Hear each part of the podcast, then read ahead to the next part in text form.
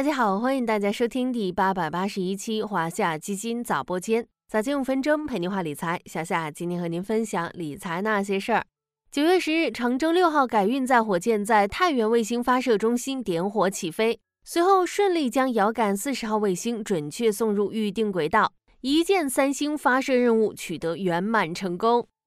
在 A 股市场上，卫星导航概念自八月下旬以来表现抢眼。拉长一些时间来看，卫星导航指数近年来涨幅已经达到了百分之十七点八零，大幅跑赢同期沪深三百。咱们今天就来聊聊卫星导航以及背后的大军工板块。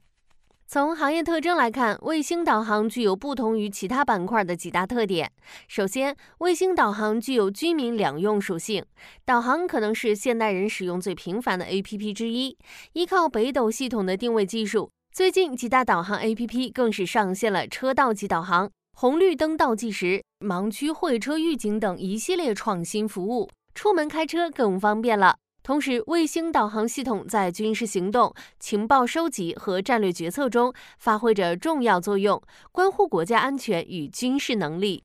其次，卫星导航是典型的科技含量高的技术密集型产业。涉及工程技术、地球物理学、计算机等多个学科，其中产业链上游的基础器件、基础软件、基础数据等行业具有核心专利、技术门槛、附加值相对较高等特点。根据中国卫星导航定位协会发布的《二零二三中国卫星导航与位置服务产业发展白皮书》显示。二零二二年，我国与卫星导航技术研发和应用直接相关的芯片、器件、算法、软件、导航数据、终端设备、基础设施等在内的产业核心产值达到一千五百二十七亿元，在卫星导航与位置服务产业总体产值中占比为百分之三十点五零。第三，由于军用特性和技术壁垒，卫星导航产业往往具有自然垄断特征，市场份额相对集中在那些头部企业手中。基于这些特点，卫星导航产业不仅是重要的国家战略基础设施，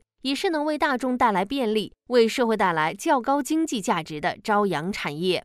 你能想象卫星导航目前的市场有多大吗？数据显示，二零二二年我国卫星导航与位置服务产业总体产值达到五千零七亿元人民币，较二零二一年增长百分之六点七六。在这背后，有哪些动力在推动卫星导航产业的发展呢？一是技术成熟。说到技术，就不得不再次提一下北斗卫星导航系统。今年五月十七日，北斗系统第五十六颗导航卫星成功发射。系统服务性能得到进一步提升。作为我国当前建设规模最大、覆盖范围最广、服务性能要求最高、与百姓生活关联最紧密的巨型复杂航天系统，北斗目前已经可以实现厘米级定位、纳米级授时，能够满足自动驾驶时空位置的控制需求。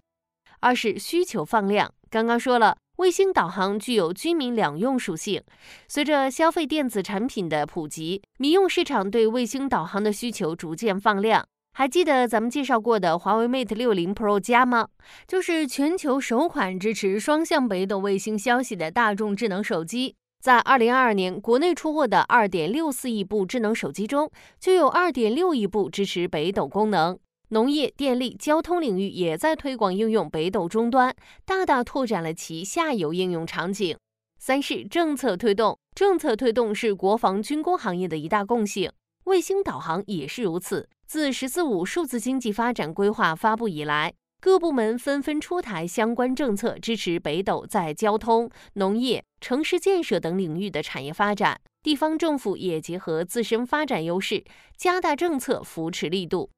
在卫星导航板块默默上涨的同时，整个国防军工行业的投资价值也再次受到关注。自中报披露完成的九月以来，军工板块中的卫星导航、通信、智能化等细分领域轮番上涨，大军工的投资机遇来临了吗？